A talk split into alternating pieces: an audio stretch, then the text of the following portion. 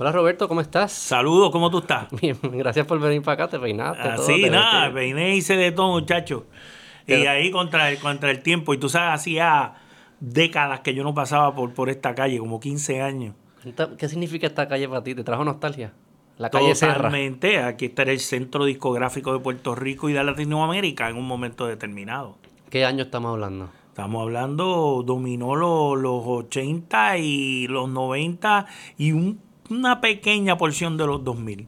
¿Y tú te pasabas por aquí? ¿Cómo era? No, yo no que me pasara por aquí, era que yo yo, yo conocía a toda la gente eh, a- que, que venía a esta calle. Esta calle se hacía todo, esta calle era... Este, dame la bueno, energía, ¿cómo mira, se sentía? La un día. energía de esta calle era impresionante porque en esta calle se hacían o, o se derrumbaban los artistas. Mm. Eh, porque aquí era donde se vendían los discos y de aquí era que se distribuían los discos principalmente para toda la isla. Aquí están los almacenes de todos los discos. Sí, y dependiendo de, de- del número de discos que tú vendieras, pues tú ibas a subir o bajar en las encuestas y, y a su vez eh, sonabas o no sonabas en la radio. Las ventas en ese entonces determinaban hasta cierto punto la radio. Entre comillas, ¿verdad? Porque hay muchas cosas pasando que al día de hoy aún pasan. Que, Que le pagan también- por el lado y cosas de esas. Sí, sí, payola. Ah, hablar la en- famosa payola, La sí. famosa payola. Había diferentes cosas de, algunas legales, a otras ilegales, en las cuales tú podías promover a un artista y, y todo ocurría en esta calle. En esta calle se hacían y se deshacían artistas. Todos los negocios. Todos ¿Te, los acuerdas, ¿Te acuerdas de algún momento así como que siempre se quedó marcado? Un día. Bueno, este, eh, aquí era donde primero llegaban los discos. Y no tiene que ver nada con mi carrera como abogado. Y antes de yo graduarme eh, de leyes en el 87, yo pasaba por esta calle en los early 80s, cada vez que salía un disco de uno de los artistas que yo seguía, como Prince, Michael Jackson o lo que fuera, pues yo no esperaba que se distribuyeran los discos a, la- a las pequeñas este, tiendas. Y yo venía a esta calle específicamente, distribuidora nacional, eh, en muchos casos, y preguntaba si el disco había llegado. Ellos lo chequeaban en la lista, si llegaba, a veces iban a la caja, lo buscaban y me lo entregaban. Yo era el primero que lo recibía. Iba eso- a la escuela con hice, eso con, con los discos de Prince varias veces. Ese era tu gallo. ¿Te gustaba mucho Prince? No, Prince, increíble, como músico era una cosa del otro mundo, un genio, sin lugar a dudas. Que, ¿Sabes que Yo lo he escuchado y no, no lo entiendo. Yo creo que es un tema generacional o algo, pero como que no conecta conmigo. Sé que es un caballo porque todo el mundo lo dice. Sí, hay gente es que difícil para, para la nueva generación entender a Prince porque Prince, este, lo que lo caracterizaba era que él no lo podías encasillar en ningún estereotipo. Ah.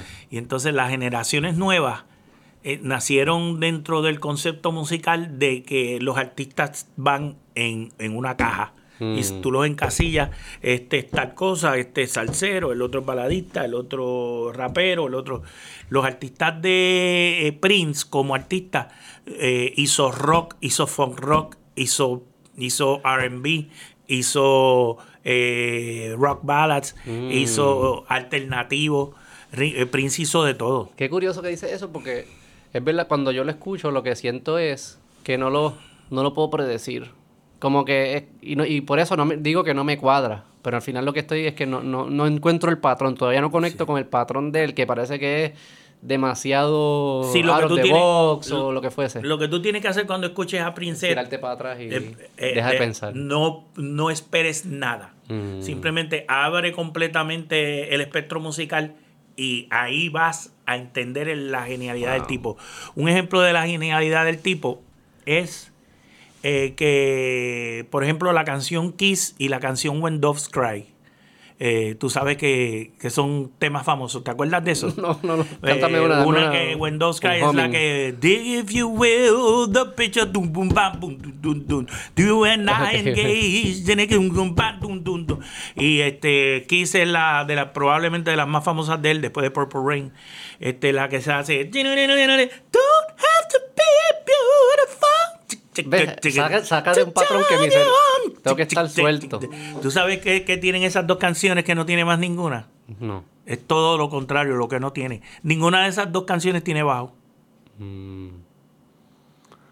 Ni Kiss ni When Doves Cry. Y la- las compañías de disco le dijeron a él que esas canciones no iban a salir porque no tenía bajo. Mm. Y él se negó rotundamente que no las iba a sacar a menos que no tuvieran bajo, porque él tenía que, tenía que tener control de, de su música. creativo. Y él decía que el pulso musical de esas dos canciones, en uno era la guitarra y el otro era la fuerza de los de los de los de los rítmicos, de los tambores y de, los- de la batería. Y él dijo que no, que esas canciones estaban completas como estaban y no le iba a meter ningún bajo. Y, y prevaleció su criterio y las dos canciones llegaron a número uno. La canción de Kiss, para que tengas idea de la genialidad del tipo, la rechazó la disquera en su primero o segundo disco. Dijo que la canción no servía porque no tenía bajo, que era muy pop, que era muy cheesy. Eso ha pasado mucho en la historia, ¿verdad? Sí. Porque está la de Bohemian Rhapsody, esa también escuché Sí. que. Ah, no, eso es muy dijeron largo. que estaban eso locos, que eso era una ópera rock, que eso no iba a funcionar. Que yo los entiendo, Sí. desde un punto de vista del lado ejecutivo, yo entendería como que sí. Pero es- Entonces- ellos están escuchando algo que uno no escucha. Pero mira ¿verdad? lo que pasa. Él le sacan esa canción y se olvidan de esa canción por años. Mm. Y él tiene una película que, que, que se llama Under the Sherry Moon y hay una escena de un beso y él dice, yo voy a meter la canción ahí, en esa escena del beso. Pues esa fue la canción, se publicó y esa, ese año se ganó todos los Grammys de Es canción. una, pelu- es una película. Es una película. Ah, como que dijo, la voy a sacar. la voy a sacar por vi- rellenar ahí la... la- Y la gente le encantó. Esa fue la se canción que se ganó canción. los Grammys de canción del año. y Ella- llevaba, metían un Bolt de Prince como casi, casi 10 años, una década. Ellos, ellos tienen que escuchar algo que nosotros no escuchamos. Bueno, yo por lo menos, no sé, te iba a preguntar, es, mencionaste lo del bajo. ¿Eso fue algo que tú te diste cuenta escuchando o fue que alguien te lo dijo? De primera intención, ¿sabes qué? Yo nunca me fijé en eso. Por eso sí. Esa es la genialidad del tipo, que tú no extrañaste el bajo. Y en Kiss, lo vine a averiguar los otros días, yo nunca extrañé el bajo en Kiss. Mm. Eso fue que te Nunca. enteras, alguien te lo dijo, lo leíste en un sitio y, y después la escuchaste y dices, coño, es verdad. Sí, Pero que sí, es bien curioso que ellos, ellos tienen que estar escuchando algo que nosotros no escuchamos y pero saben eso que él dice como que no es que es la energía de la canción de qué carajo tú hablas como que es la pero es, es- eso es lo que es Eso es así. yo estaba escuchando estaba escuchando un podcast que estaba tratando de explicar por qué por qué es que nos gusta tanto la música por qué es tan importante. Y están tratando, todavía hay como que hay hipótesis, no hay unas teorías bien claras. Pero algo específico que ellos tocaban era que, tú sabes, como que esos sonidos así, lo, es más como de tensión, temor. Sí, sí. Y los ti, son más relax, de alegría, lo sí. que fuese. Supuestamente lo estaban asociando que con animales grandes, pensando como que la, toda la genética que se ha pasado el, elef- el animal grande, el elefante pisando, y ese te- es una amenaza, Ajá. y el chiquitito, las hormiguitas, eso no, no, no Eso importa. está- estás hablando de. o sea, que está codif- como codificado. Sí, estás en imprints del DNA. Sí, sí, y que llegan... tienen que ver también con las reacciones a las cosas auditivas que uno tiene. Un nene llorando, Sí. eso eh, saca de, de quicio a cualquiera. ¿Tiene hijos? No. No. Bueno, tengo un hijo, sí, pero no bebé. Pero escucha, porque han hecho estudios, lo mencionamos en un podcast anterior, que los que son papás lo escuchan más alto que los que no son papás. Y dentro de la pareja, la mujer lo escucha más alto. Eso es correcto. O sea, que está programado. eso para mí- programado esos eso. sonidos es bien curioso. La, la preservación de la especie. Sí, esa es la, esa es la meta. Aquí estamos. es the ultimate, exacto. para eso hacemos todo. Y tú fuiste, me mencionaste que tú cantabas. By- Byron es que... Byron. Byron. Sí, eso es un seudónimo que yo me puse. Porque había. Me me lo recomendó mucha gente. Después yo me arrepentí de haberlo hecho así. Pero era que me decían que, que, que como ya yo tenía una credibilidad en el mercado como abogado, porque era de los primeros, si no el primero, de hacer una maestría en propiedad intelectual. Y yo la hice en NYU. ¿Qué año fue? esto? 1900, eh, yo hice la maestría en 1989, 88-89. Y propiedad intelectual... Eso es copyright, marcas de fábrica, patentes y un poquito de antitrust. Eso es leyes antimonopolísticas. Imagino que esa, esa práctica o, ha ido, tiene que evolucionar tan rápido como las tecnologías que van surgiendo. Sí, ¿no? O sea, y que yo la hice en el 89 en la universidad número uno de esa naturaleza en los Estados Unidos. ¿Y qué te llamó la atención? ¿Por qué propiedad intelectual? Por la música. Siempre la música la llevaba la por música dentro. me la llevo por dentro, eso fue lo que me llevó ahí. Yo lo que quería era aprender mucho de copyright y de entertainment law. Mm. Y cogí clases con los profesores icónicos de esa materia, este Melvin Simensky, que escribió el libro, un libro de entertainment law, que cuando yo estaba en la escuela de leyes, yo veía el, el- el tratado y no sabía quién era, y terminé cogiendo clases con él en NYU. este, pero a ese nivel estaba esa, esa universidad. Y Byron fue después. ¿O Byron viene después de. Yo llego con Pero la maestría. Yo ah, entonces me empiezo a, a- a dar a conocer y me empieza a contratar mucha gente. Inmediatamente que yo llegué, yo no pensé que eso fu- fuera a desarrollar tan rápido. Yo, yo, yo, yo empecé a practicar entertainment en Puerto Rico en el 89, ya en el 90, 92. Yo era conocidísimo porque no, yo llegué aquí, nadie tenía conocimiento de eso, los compositores, todo ese tipo de cosas. Le estaban pasando cosas, entonces se regó como la pólvora. Eh, ¿Y cómo se defendían? ¿No se defendían o no, usaban- casi ninguno que llegaba a mi oficina no sabía nada de lo que estaba pasando. Como el célebre autor Omar Alfano. Este que él- a él le dijeron en una ocasión que él necesitaba una publicadora para poder cobrar sus derechos de autor, este, las regalías. Y, y por eso fue que él le cedió las canciones a, a una compañía. La cedió. Bueno, sí, la cedió, firmó un contrato de publishing porque si no tenía publicadora, pues él no podía cobrar ese dinero, así que estaba obligado a firmar con alguien. Y no sabía que él podía haber sido su propia publicadora simplemente con ponerle un nombre. Ah, wow. Y, sa- y eso se tomaba... le- Como sacaba- dicen ustedes por ahí, se lo pasaron por la piedra. Se lo pasaban por la y yo piedra a mucha llegué gente. y muchos como él, te hablo de Alfano por ser tan, Sí, tan sí. grande y conocido, este, que es uno de los actores más grandes que ha, que ha dado Latinoamérica. Y muchos como él pasó lo mismo, los artistas, las regalías, si se dieron los discos, si no se dieron los discos, con todo... Eso era en los 90. Que Sí, tú empezaste a 90, practicar. eso eran los 90, eh, early 80s, y no, los late Sí. 80s y 90 y los 2000. Pero ya tú estabas... ¿Y lo de, lo de cantante? Lo de Paralelo, cantante lo hice en between. Porque lo de cantante fue, yo diría que fue por accidente.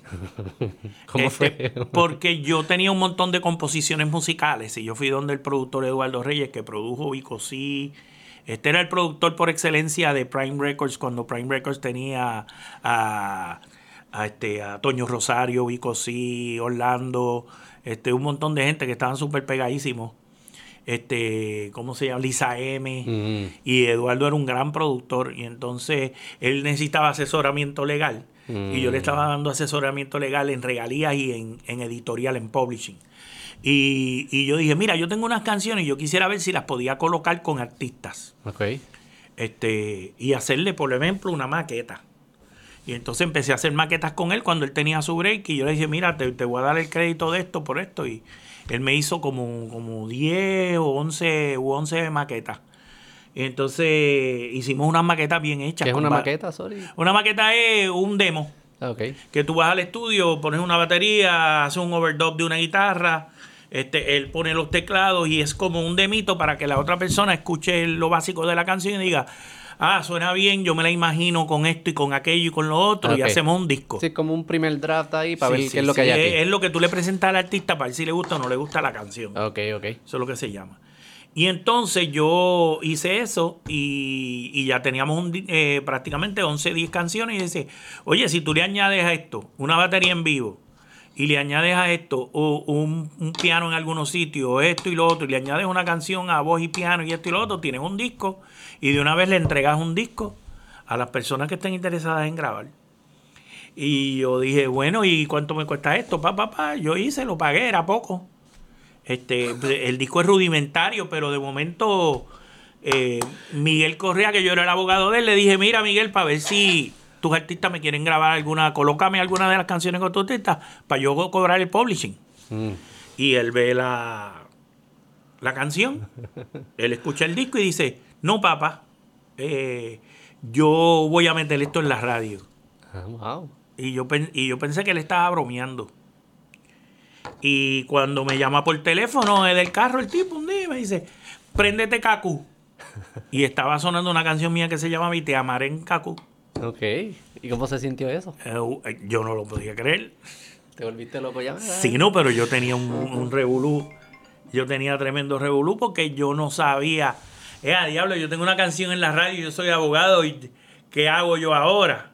¿Pero y por Y- qué? y porque lo que pasa es que había un discrimen y existe todavía al día de hoy. Hay mucha gente por ahí en la calle que discrimina por el hecho de que, eh, como yo soy abogado y soy abogado reconocido, este, no pueden concebir que yo a la vez sea artista Que y pueda cante. cantar. ¿Qué Sí. tipo de música era? Este, es pop rock. Pop rock. en español. Mm. Aunque yo toda mi vida canté en inglés. ¿Y se consigue Yo por estaba ahí? en bandas eh, de rock en inglés. Cuando estaba aquí en Puerto Rico, cuando fui a los Estados Unidos, canté también. ¿Y se consigue por ahí? Si la quiero escuchar. El disco está en. en. en este. En Spotify. En Spotify y en Apple. Mi ¿Cómo que se llama el disco? El primer disco no tiene. no tiene título. Se llama Byron. Ok. Y el segundo disco se llama Ya está aquí. Ya está aquí. Esa canción se pegó heavy. Wow. Estuvo en Billboard y todo. ¿Por qué paraste? Bueno, la realidad es que este hubo canciones que se pegaron y eso, pero no no no fue que fueron un palo así por decirlo así. Qué cool. Y entonces estaba en ese momento compitiendo contra las multinacionales, yo era artista independiente. Eh, Aunque para internacional eh, Bienvenido Rodríguez me filmó y me sacó el disco en Colombia, en Panamá, en varios lugares de Latinoamérica. Y en esos tiempos a, los a gatekeepers. través de Sony también. Ese disco ya está aquí, sonó un montón de lugares porque a través de Sony. Y en esos tiempos los, los gatekeepers eran... super- no es como ahora. que sí, tuviese no, chance no, tú no podías. No, como ahora. Hay, sí, como ahora lo que pasa es que la- los reggaetoneros conocen el truco de cómo meter una canción en streaming Sí. y, y, y meterle un montón de, de views y meterle un Sí, montón se le puede llegar a la gente más fácil Sí. que antes. Pero sí, mucho más. Antes hacían falta dinero de verdad y tener control sobre las distribuidoras Y caerle bien a ellos, ¿no? eh, y, y, y tener chavos para payola. Que aunque la gente diga que no existía, existía, siempre existió. Porque, por ¿Qué ejemplo, eso era? Como que yo... ¿Y, y cómo se daba eso? se daba de muchas maneras. Este, se daba abiertamente dándole dinero a los programadores. Este, ya eso prácticamente no existe. Y se daba de otra forma de los favores. Este, por ejemplo, que tú tienes una, una disquera y que vas a hacer un, un masivo en el, en el Irán Bison. Mm. Y en el Irán Bison todos los artistas que van a tocar van a tocar de gratis. Pues eso, si se hace, si se sabe hacer, puede ser legal. Si no se sabe hacer, es payola. Pero todos sabemos que realmente el artista está dando su servicio. No porque esté promocionando su disco. Está haciéndolo porque si no va a ese show, lo sacan de programación. Mm. Y muchos artistas que decidieron en un momento determinado no hacer un masivo, lo sacaron de programación. ¿Y te estaba mal eso a ti? ¿O decía, ese, ese es el juego y hay que jugarlo así, que se joda? O sea, como... Bueno, yo nunca fui disquera a ese nivel. Mm. Este, yo no, no di payola, porque yo no tenía los chavos para competir con esa gente. Acuérdate que había hasta contrapayola en esos entonces. ¿Qué es una contrapayola? Una contrapayola era que si una disquera identificaba tu disco como un riesgo para el artista principal del competidor, pues entonces la disquera, y eso le pasaba a los independientes, la disquera le, poga- le pagaba al, co- al programador para no dejar que, que ese artista que viene fuerte lo pa, este Sí, se, pa fuera, se fuera por encima de, por ejemplo, Ricky Martin o lo que fuera. O sea, algunos pagaban para promocionar y otros para que lo sonaran y otros para que no sonaran los demás. Los demás, correcto. Eso es contra payola. Todo, es que tú no tienes idea. Después del idea. negocio de las drogas, que no conozco, mucha gente dice que el negocio más, más sucio que había era el de la música. Muchos, Pero artistas, se, muchos artistas se pegaron. Eh, y no fue por talento, fue porque tenían un mollero detrás y, y- y representaban para la gente un buen producto. Pero eso pasa cuando, cuando hay, cuando hay, cuando el control lo tiene un grupo pequeño, pues se presta para ese tipo de dinámica. Porque son la única forma de llegarle al público, son este cartel, llamémosle, o este grupo de personas que son las que deciden. Atinada, Pan. atinada observación, este, las disqueras principales dominaban Sí, sí. eh, el mundo del disco, que eran las multinacionales, este, eran este Warner, eh, era eh, CBS, que después vino a ser Sony, este, eran como cuatro o tres multinacionales que dominaban el mercado. Mm. Entonces vamos a volver a... ¿Tuviste entonces tu, tu fase de, de músico que te la disfrutas? ¿Qué, qué significa eso Sí, para yo ti hice cuatro eso? discos. Yo después seguí haciendo discos y al día de hoy hice discos. Después de eso, después de mis cuatro discos como Byron, yo hice un disco con el B.O.B., eh, los Brockison Band. Este, luego de eso hice un disco eh, de Bellas Artes que tiene vale como 3 millones de views en YouTube con Glenn Monroe y con Luis Enrique eh, cantando las canciones de de los Big Band Era, de los, de los 40 y 50 y parte de los 60. Este, e- ese está en YouTube eh, y ese disco también se publicó.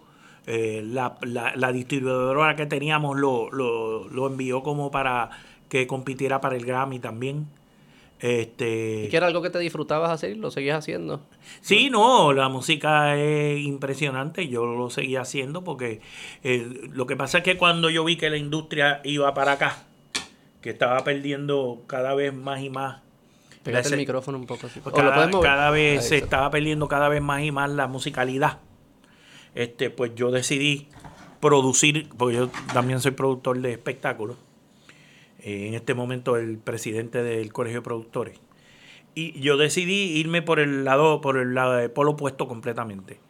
Si pues acá está urbano reggaetón, pues yo me voy para los años 40 y 50, que cuando, era la época cuando la música estaba probablemente en, en la cúspide de, de todos los elementos musicales, cantar, eh, instrumental, eh, acústico. Los 50, tú dices. Sí, los, ¿Qué- qué los, de cua- música- los 40 y 50. qué tipo de música eh? Big Band Jazz. Jazz. Big Band Jazz. Que, me- que, Sinatra, exponentes, Sinatra, Martin, eh, Tony Bennett, Que que, hoy día Lady Gaga todavía está haciendo esos discos de tan impresionantes que son. Cuando mencionábamos lo del Prince al principio, me acordaba también lo que me pasaba al principio con jazz. Que ya no me pasa, porque ya el- quizás es más como ya voy con el mindset de que no lo controles, tírate Sí. para atrás y déjalo que, que, que entre en ti y fluya. Pero es ese, ese vibe de que no hay un... Lo valioso es que no hay un patrón, es, la, que es como una improvisación todo el tiempo. Eh, No hay un patrón, pero sí Pero lo un- hay. Sí, sí, sí, sí. Si, si lo buscas, el- los tipos están dentro de una, dentro de, por decirlo así, eh, dentro de un, ellos le dicen el groove, están dentro de, de un groove que todos más o menos están, están eh, en cohesión, pero, pero parece que no lo están. Es una cosa increíble. Sí, es como una cohesión que... Pero no es un libreto, no están siguiendo un libreto. no, no pero tienen un libreto específicamente. Hay tanta conexión, armonía, que, que hasta surge sola. Es, es algo, es fascinante eso.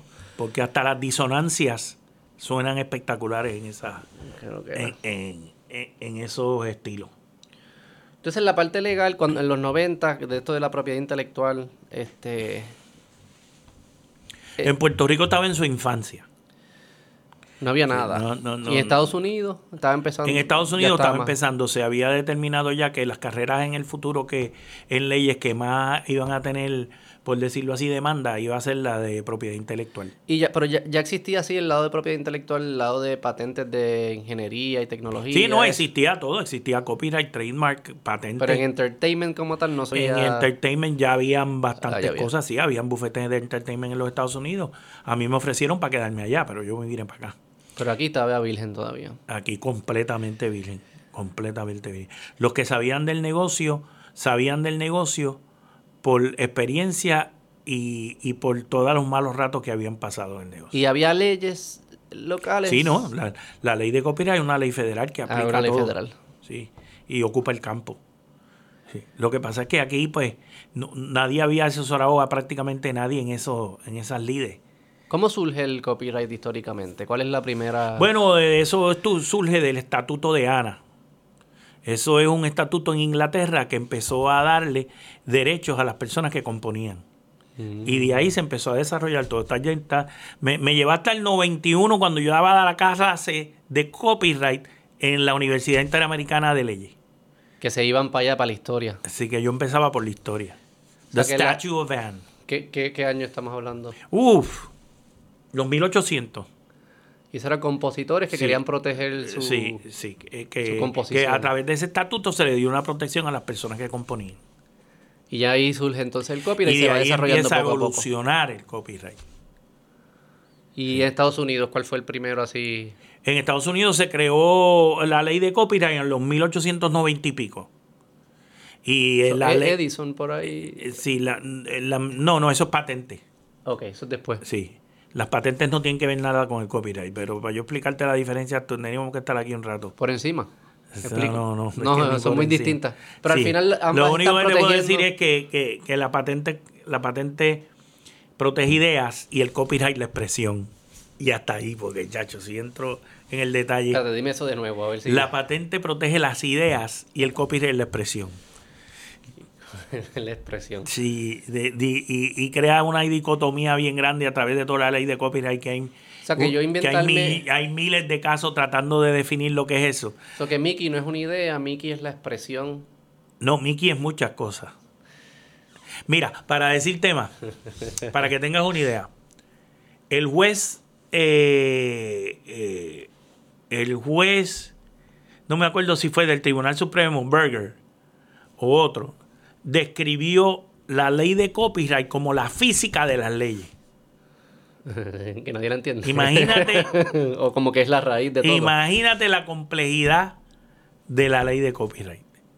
Eh, solamente en la dicotomía de idea expression, pues, yo puedo estar aquí como. Porque él lo ata como la propiedad. Yo puedo estar aquí como 6 o 7 horas. La propiedad privada es producto de una idea. O sea que todo. Sí, todo no, todo- no, no. Todo surge, todo de, surge de una idea. Y por Lo que ende. pasa es que para tú proteger un copyright, tú tienes que fijar esa idea en un medio de expresión tangible. Y para, y, y- y para tú proteger una idea bajo la ley de patentes, esa idea eh, tiene que ser una invención no solamente novel, no solamente original, sino que tiene, una, tiene que ser una inversión, este, por decirlo así, eh, no obvia y que, y que nadie anteriormente la haya podido crear o anticipar. Y ahí te- ese- esos conceptos son un curso.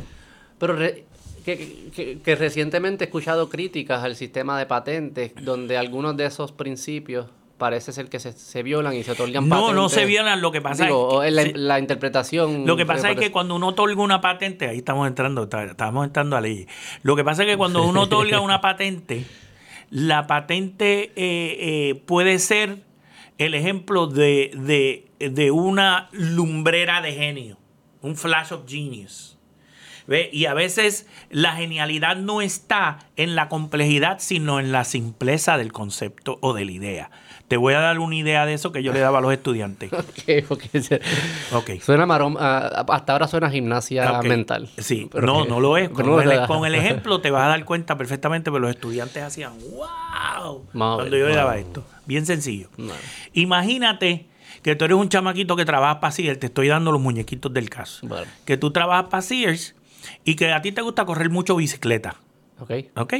Y que tú estás corriendo bicicleta un día y tú trabajas en el área de herramientas de Sears. Ajá. ¿Ok? Y que en Sears todos los días viene una gente a, a comprarte este, llave. Y la llave que tú vendes es la que existía en ese momento, que es la que, que- que es así, que tiene esta forma así, donde entra la tuerca y tú le tienes que dar para abajo y una vez acabas de darle para abajo, tienes que sacarla, volverla a meter y volverle a dar para abajo. Y cada vez que la tienes que poner y meterle, tienes que dar en meterla y darle para abajo. Ajá. Ya existía la bicicleta de cambio que podía dar para atrás porque los frenos ya no estaban ahí, los frenos estaban en el manubrio. Ok. Y había una manera en que la caja de bolines podía dar reversa. ¿Verdad? Ok.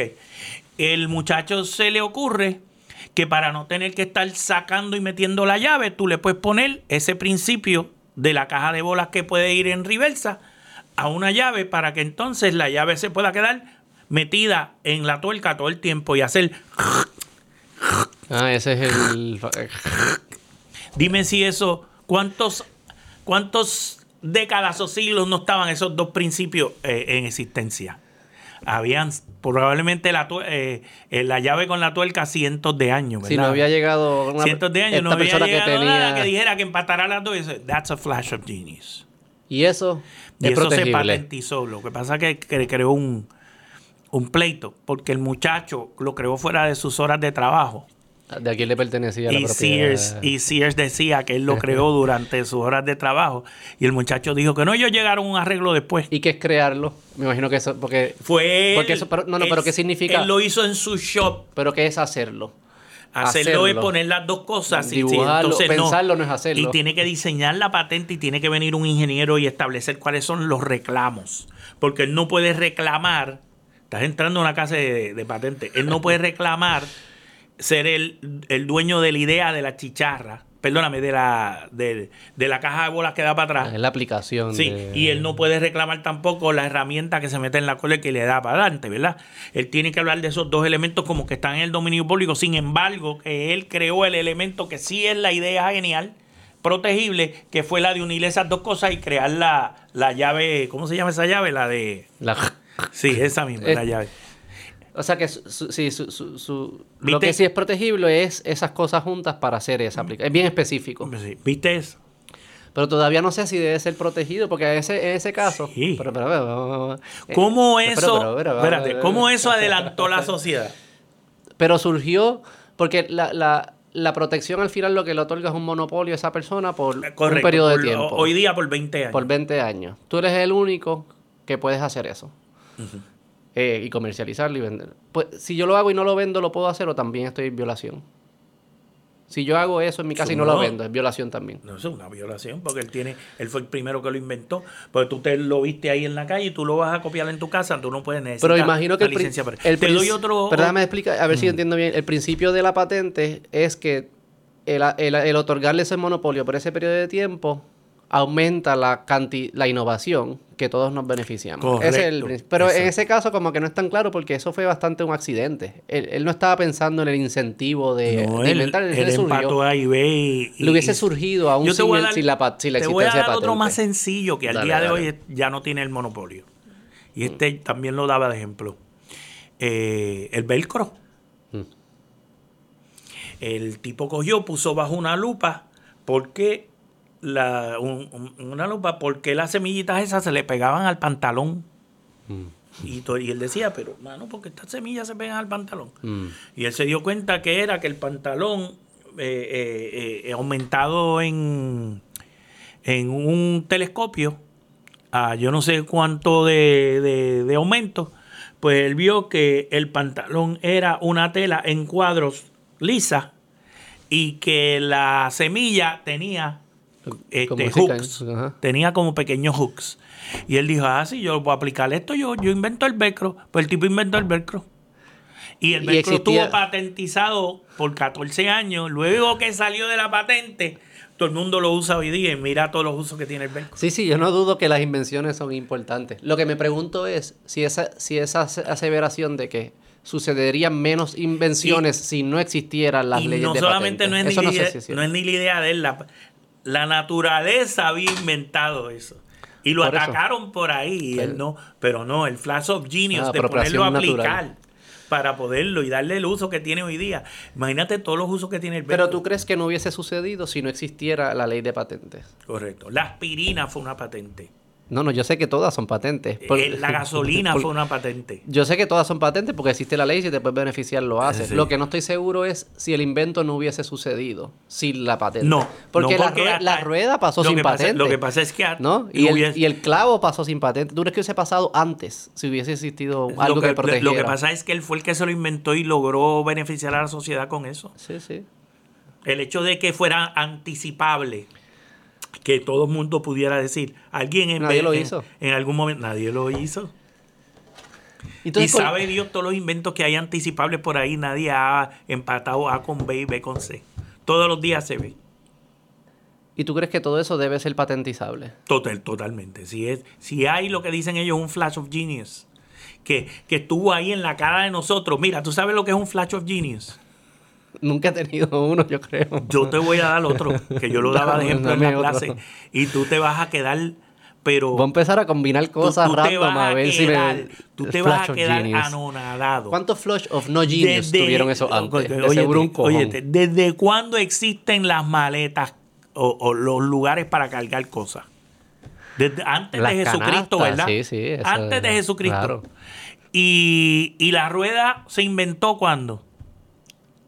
Hace- los egipcios. Millones y millones, sí, Millones, cientos, perdón, millones no, No sé miles de millones, años. 12 mil años, algo así. Sí, algo así. ¿Y a quién se le ocurrió ponerle una rueda a, a una maletita?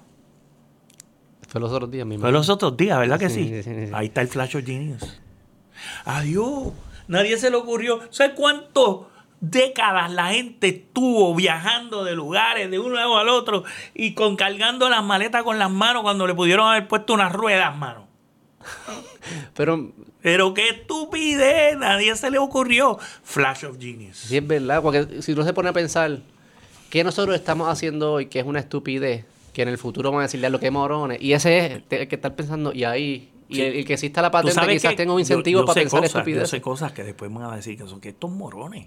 Pero es que yo me imagino que esos tipos se tenían que haber inventado 500 moronidades. sí, sí. Y surgió una que Mira, la prevalencia del cáncer pueden tener muchas cosas, pero yo sé que a la larga va a ser algo tan que nos van a ver a nosotros como cavernícolas. Diablo, los tipos le metían cloro al agua para purificarla. Por eso se estaban yendo todos a usted. O, diablo, la pasta de dientes tenía este tiza. Y la tiza es uno de los agentes, yo no sé qué. bla, bla. O, eh, a Sí, la computadora en las bolas. Mira estos tipos que este eh, andaban en un carro y el carro mm, tenía unos gases que cogía y cada vez que eh, estos gases se los respiraban era algo así. Algo así, nos van a mirar decir, Nos "Qué van a idiota". este tipo, como los tipos en la Edad Media, eh, habían ratas sobre la mesa y los tipos comían con las ratas y así se esparcía la peste bubónica. ¿Cuál tú crees que es esa?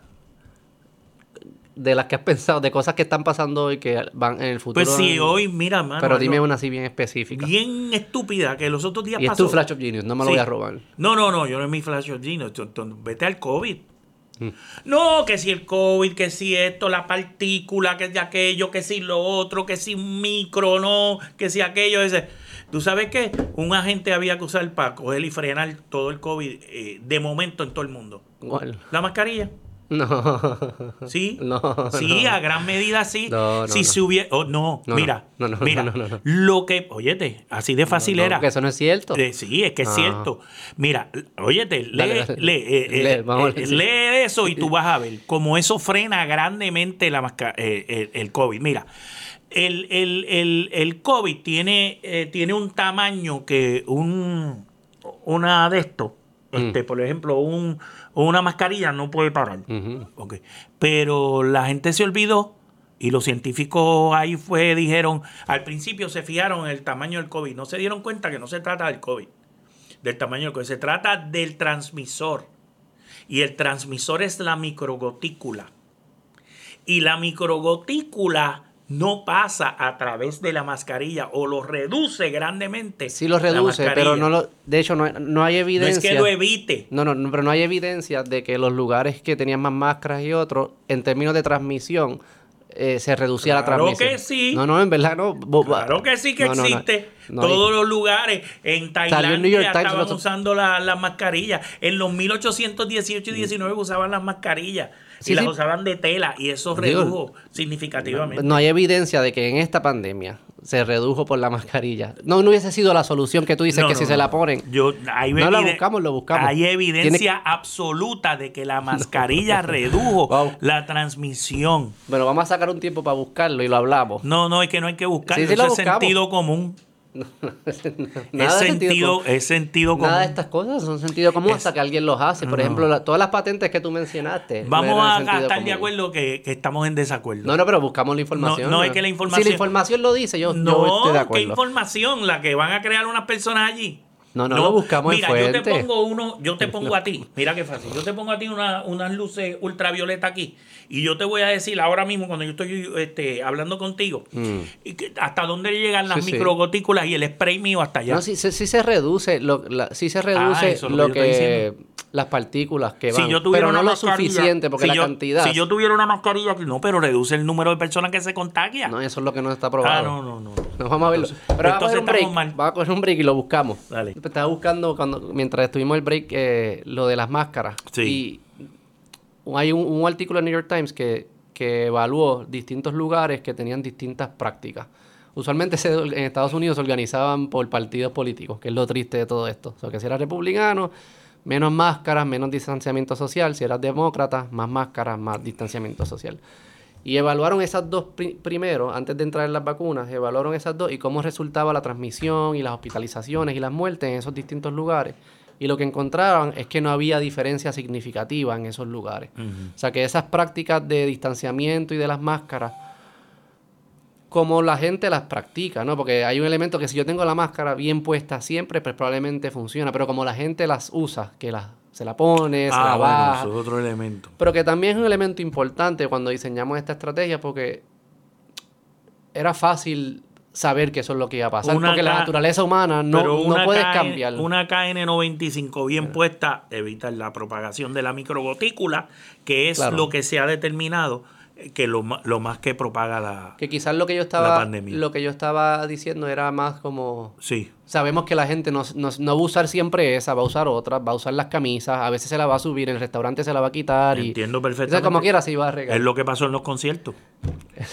y, y las olas siempre pasaban cuando ya todo el mundo usaba en el máscara. concierto Bad Bunny era con mascarilla y todo el mundo vacunado y mira lo que pasó. Sí, ya también la vacuna. La gente se quitó la mascarilla para empezar a cantar y ahí se fue a ajuste todo el mundo. Yo creo que eso hubiese sido ajuste como quiera. No, menos personas con la mascarilla. pero también puesta. ya era Omnicron, que es el que se riega, que cambió el juego, ¿verdad? Que se riega bien fácil. Sí. Pero que aquí lo dice, Sí. este, Cuando el CDC diga que no usen la mascarilla, entonces tú y yo hablamos. pero ellos todavía dicen que la usen. Absolutamente. No dijeron que ya no, si estás vacunado tienes que usarla, ¿no? Ah, bueno. Pero, pero Sí, sí. en los sitios de alta incidencia todavía hay que usarla. Yo no tengo problema que la gente la use. Yo no, yo no la uso. Yo la usé. Y, la, y, y de si hay algo hecho- que le molesta a las de personas. hecho, la los restaurantes todavía no la tienen que tener puesta para entrar. No. no. Puerto Rico, ¿no? No, no, no. Bueno, pues a los ¿Seguro? que yo voy no les importa porque a mí nadie ya me lo pide. Ah. Este, pero volviendo a lo de las patentes, había algo interesante de que también resulta de, de, de, de la medicina y es que había países que no tienen acceso Ah, los eventos multitudinarios son con mascarilla.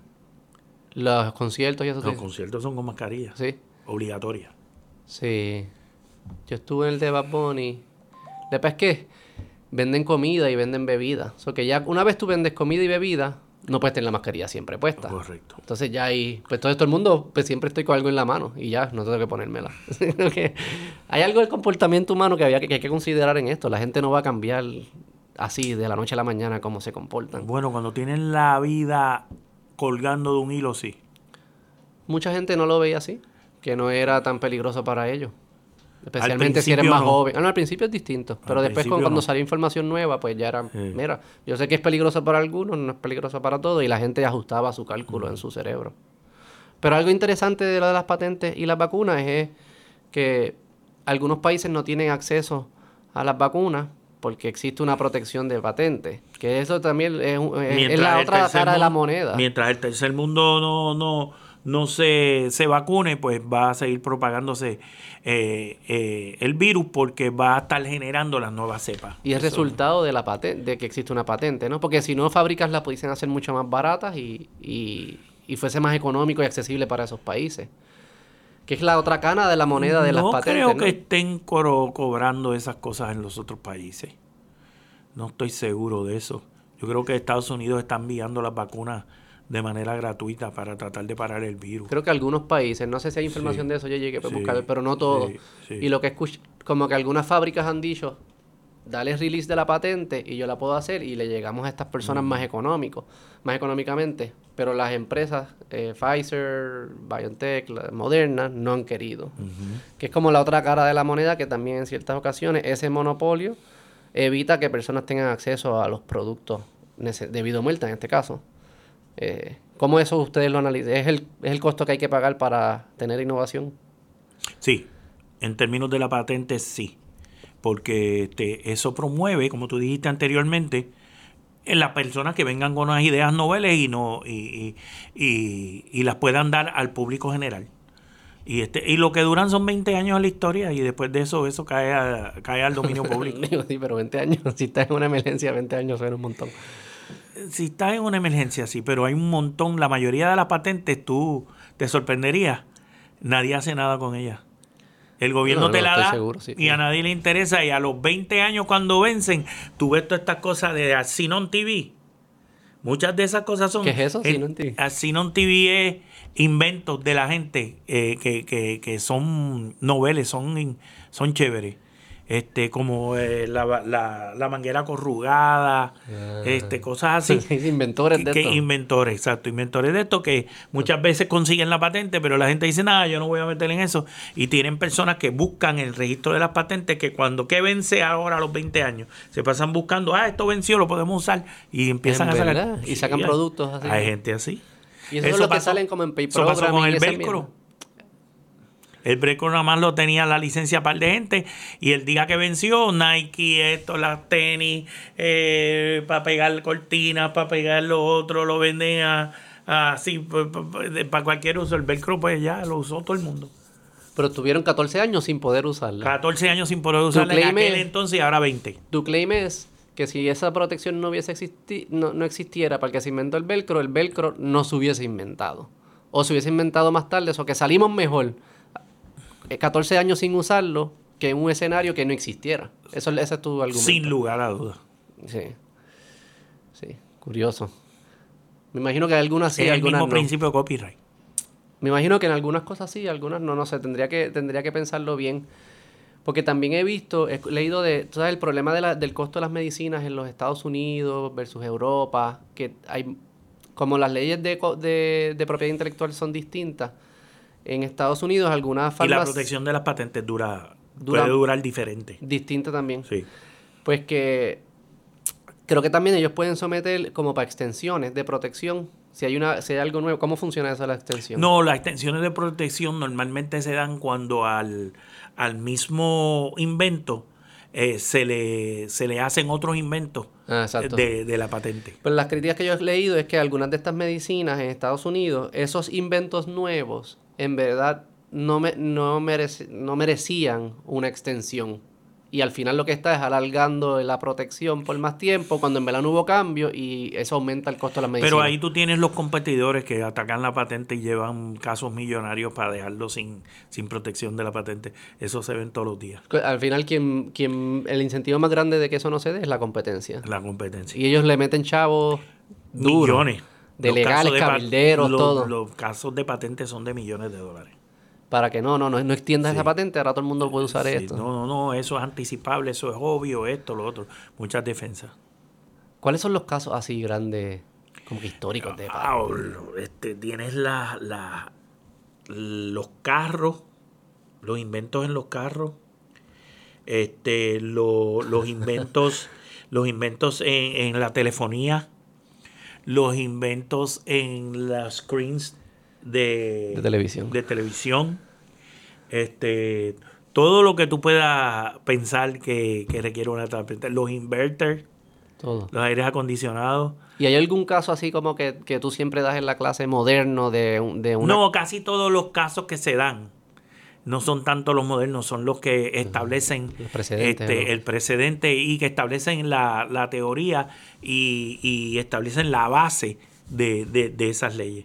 Este, después, más al final del curso, es que tú coges los casos específicos, pero con los principios generales, esos casos primeros o casos est- este, que, que sientan un precedente importante, pues son los que se utilizan normalmente. Mm. Yo volviendo a los, a los 90, que nos desviamos un rato ahí, este... Yo la, la razón por la cual te escribí fue porque yo estaba viendo... Primero estaba viendo Underground, que te lo conté, el de Amazon, que está en Amazon todavía, ¿verdad? En yo lo vi en Amazon. Que es la historia del, del Underground, que es lo que se convierte en el reggaetón desde sus primeros tiempos. Creo que empieza de DJ Negro la, Vico, sí. de, la, de la perspectiva DJ negro. De la perspectiva de DJ Negro, exacto. Y tú salías, porque creo que al final de los episodios son actuados, pero al final tú Hay hacías un una entrevista. sí, hay una entrevista, sí. Me acuerdo que te vi ahí. Es como un docu-series. Sí, como un docu-series, está chulo, veanlo. Sí. Y el, el otro día yo estaba viendo Hip Hop Evolution en, en Netflix, no sé si lo has visto. No, ese no. Fascinante. En Netflix de la historia del hip hop. Son cuatro temporadas, cuatro episodios cada temporada y es- van de los primeros artistas, de en artista en artista, pa, pa, pa, hasta... Tiene que ser como Desde 2014. Compton hasta por ahí para abajo. ¿Desde quién? Compton. Antes. Desde antes de Compton. De. Her- Cool Herc. En Ah, el Bronx, ah, el primer party eh, cuando era disco. Eh, ok, ok, o sea, eh, sampleo, Sí, pa, pa, sí, pa, pa, todo. Desde el Bronx hasta. Hasta, creo que era hasta. No sé si Eminem, que yo, pero era tiempo 2000. Y en uno de esos hay un, hay un episodio que es de Two Life Crew de Miami. Que le sacaran la. mm, hubo un sheriff de un county que prohibió la venta de los discos en ese county por obscenidades. Y se llevó un caso de libertad de expresión. No sé si llegó apelativo en Florida, Supremo Florida, creo que se quedó dentro de Florida. Este, y ganó Tu Life Crew por libertad de expresión. Obviamente. Pero que estaba viendo eso, me acordé de ti. Yo, yo sé que algo similar pasó en Puerto Pasó en Rico. Puerto Rico, Y que tú lo peor. trabajaste. Cuéntame todo ese. esa Bueno, no, aquí fue peor, aquí se metió la policía este, en la farmacia y se llevó todos los productos. ¿Qué año estamos hablando? Eh, ¿93 por ahí? ¿94? Sí, tiene que haber sido más o menos esa fecha. No me acuerdo con exactitud. Pero entre 93 y 97 fue eso.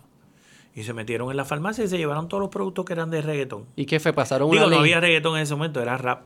¿Y que pasó una, una ley de obscenidad o algo así? ¿O Era como... Sí, Verda González había pasado, estaba Verda tratando González. de legislar para, para prohibir ese tipo de cosas que se pudiera grabar. Se pasó la ley, se aprobó y la policía entonces... No, no, no estoy seguro si la ley estaba aprobada. Eso, este, eh, creo que se incautaron de ese material alegando que era obsceno. Porque ya existía una ley de obscenidad. sí, una ¿Cómo era esa ley de obscenidad? Ah, no me acuerdo. De hecho, estás hablando de... Pero más o menos, porque eso es tan raro para nosotros como que obscenidad. Eso es todo lo que nosotros Sí, no, estamos eh, expuestos. pa- palabras, eh, eh, de, palabras describiendo actos lascivos, impúdicos, este, palabras soeces, todo ese tipo de cosas que se utilizaban en el underground. Y bajo- entonces y había una dijeron ley que decía todo eso no se le podía dar eso acceso a los niños, que los niños lo estaban comprando y, y base- basado en eso pues fue que cogieron y se incautaron todo el, todo el material y eso era una censura previa. Primero tenía que ir al tribunal para que el tribunal determinara que eso era obsceno eh, y que estaba accesible a los menores para entonces poder incautarse el material. Y ahí fue que... que ¿Y se cómo tú cayó en- entraste? ¿Te llamaron? me llamaron por teléfono, sí. ¿Y ya tú trabajabas con, con los DJs y los productores de, de Underground? ¿no? Eh, me llamó en ese entonces Distribuidora Nacional, la que estaba por aquí. La que tú venías a comprar. La que yo La de Prince. comprar, sí. Eh, Full Circle. Wow, mira para allá. Sí. Y entonces Doña Ana también, que era BM Records, que estaba por acá. Te llamaron. Sí, eh, los dos. Y fui a eh, Arturo Negrón García, también estuvo en el caso, él representaba una de las partes también. Y entonces se argumentó eso en regla 6. Regla 6 es determinación de causa. Y, y se levantaron los derechos constitucionales y el debido procedimiento de ley y el caso se cayó. La- lo, lo- lo- lo curioso de la historia es que los, los, los cassettes nunca los devolvieron. Ah, ¿no? Sí. Se vendieron. Y doña Ana ta- estaba tan asustada que la fueran a ir a arrestar que ella dice, no, que olvídate que se queden con ellos, yo no quiero ni irlo a buscar ni pedirlo. Y entonces aparecían después por ahí y los vendieron. Sí, no sé, probablemente hoy día, hoy día deben ser collector's item. Porque si son los cassettes que en efecto se incautaron en ese momento, ¿Qué tienen era? historia. Eso es como Dinois de 3, ni- Dinois 3, no, Playero, no, yo 35. no sé, pero yo no escuchaba eso. Lo mío era el principio en derecho. Y cuando te llamaron, tú dijiste, sí, Sí, esto está fácil, vamos para allá. Eh, No, no, no está fácil. Y con- cuando uno está contra el gobierno nunca está fácil. Mm. El gobierno cuando hizo eso sabía que era inconstitucional lo que estaba haciendo. Lo sabía. Los abogados lo tienen que haber sabido. Y lo hicieron como quiera, porque querían pararlo. ¿Y qué era inconstitucional ahí? El, el- el proceso de ley. Él era inconstitucional porque se ha determinado que hasta las películas pornográficas eh, se, se considera que pueden tener en su contenido algún tipo de arte, que se puede considerar arte.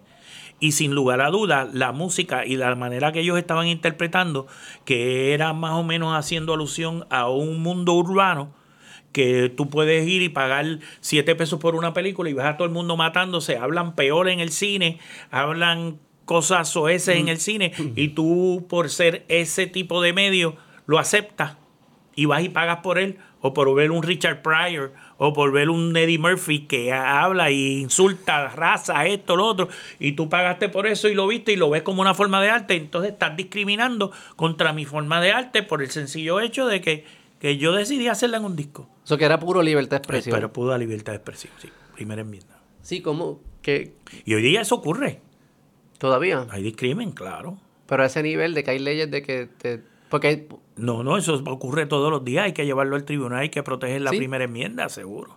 ¿qué Eso, caso? eso está cada Pero rato. dentro del arte. Dentro del arte se da, sí, también se da dentro del arte, pero de forma discriminatoria. Eh, por ejemplo, este eh, hay un caso que salió los otros días de, de prostitución.